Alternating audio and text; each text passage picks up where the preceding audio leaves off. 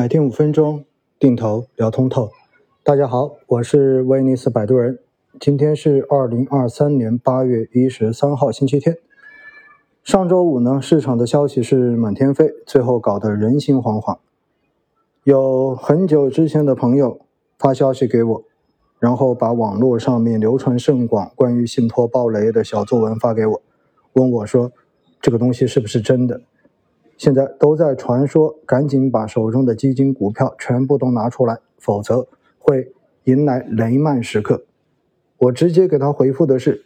知不知道有没有渠道可以举报这个写小作文的鸟人呢？小作文就能使得市场摔了一跤，这确实也有点强行找补的感觉。其实下跌的本质上面，是因为七月底的政治局会议对于市场的短期情绪提振已经接近了尾声。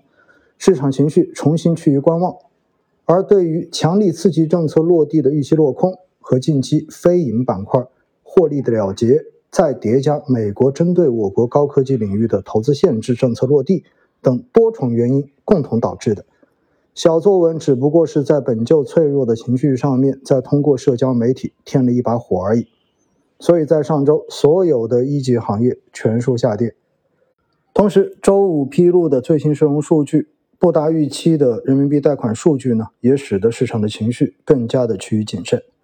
八月十一号，央行公布数据显示，七月份人民币贷款增加了三千四百五十九亿元，同比少增三千四百九十八亿元，而同期社融的增量为五千二百八十二亿元，比上年同期少了二千七百零三亿元。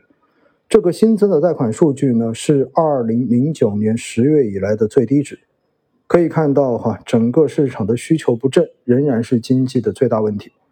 那么早几天呢，也公布了最新的价格数据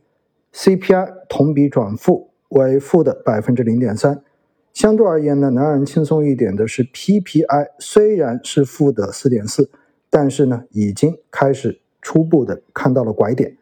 那么接下来，央行面对这样的社融数据，到底会不会降息，或者是降准？到底会出什么牌，成为了大家所关注的重点。而北向资金呢，在上周大幅的净流出，这个其实也很好理解，因为美国针对中国高科技领域的投资禁令一发出来之后，其实对于资金流向的影响是必然的。但是很奇怪的是，南向资金上周是大幅的净流入，所以我们看到上周其实港股相比 A 股跌的是要更少一些的。两相一对比呢，可以看到美国的投资禁令对 A 股的负面影响似乎还超过了港股，所以说明这个原因并不是上周五 A 股大幅调整的最主要的因素。关于信托暴雷是否需要把股票基金全卖掉的提问呢？在过去这两天我也接到了很多次。其实针对信托产品无法如期兑付，哈，只要不是做庞氏骗局的骗子，那么就是因为。信托产品所投资的底层资产出现了违约，导致投资出现了损失，所以没有办法按照原来的约定收益进行兑付。在过去的这些年，其实高收益的信托产品主要还是靠非标资产投资来获得相对比较高的收益，因为标准化资产，尤其是固收类的标准化资产，也就是债券，收益率是在逐年下降的。因此呢，为了争取客户，为了争取高收益。房地产往往就成为了很多信托产品必然会投资的底层资产，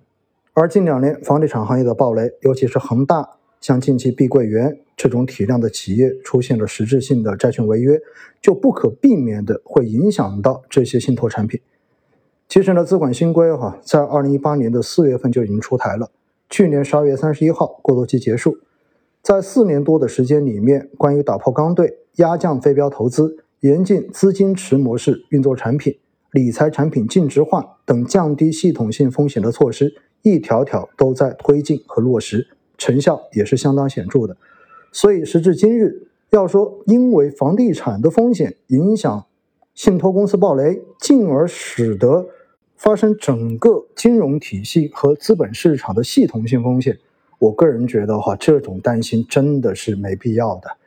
除了投资信托产品的投资人和买了相关信托产品的上市公司之外，我并不觉得信托产品的暴雷会对于整个资本市场、对于整个中国的金融市场产生多大的影响。